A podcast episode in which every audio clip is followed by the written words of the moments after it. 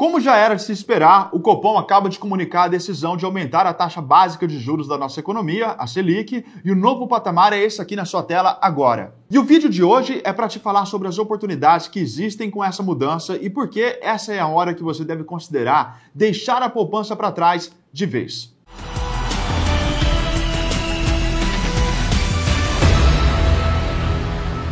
Pessoal, nesse vídeo eu não vou entrar em tantos detalhes sobre o que é a taxa Selic e como ela funciona, porque isso já foi falado em um dos vídeos recentes aqui do canal. O link está na descrição, se você tem dúvidas sobre esse assunto, eu recomendo fortemente que você assista. Mas a pauta aqui hoje é a relação entre a Selic e a poupança e por que você deve considerar sair da poupança diante do cenário atual.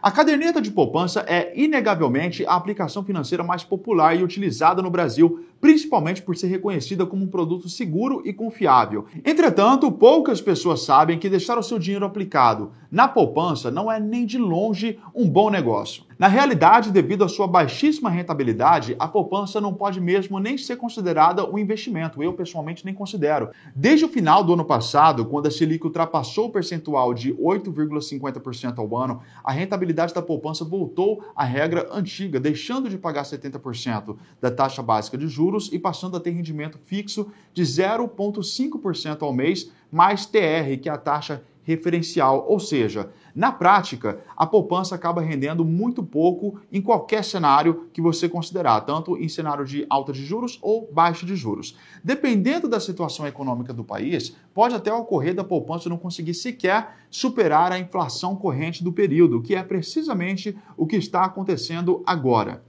Nesse caso, o correntista estaria literalmente perdendo dinheiro ao manter seu dinheiro aplicado na caderneta. Esse cenário fica ainda mais grave quando percebemos que existe uma variedade de investimentos em renda fixa que pagam 100% ou mais da taxa Selic, com um nível de risco praticamente semelhante ao da poupança. Logo, no final das contas, não faz sentido nenhum deixar o dinheiro parado na poupança quando existem opções como o Tesouro Direto, um CDB, que são tão seguros quanto e que pagam bem melhor. A diferença entre a renda fixa e a poupança pode até parecer pequena em um primeiro momento, porém, no longo prazo, a rentabilidade a mais oferecida na renda fixa acaba fazendo uma grande diferença no retorno para o investidor. Você ainda tem dinheiro na poupança? Me conta aqui nos comentários que se você tiver, eu vou te responder com o que eu acho que é a melhor aplicação para o seu caso específico. Enquanto isso, já deixa um joinha no vídeo, compartilha com a família e a gente se vê na próxima semana.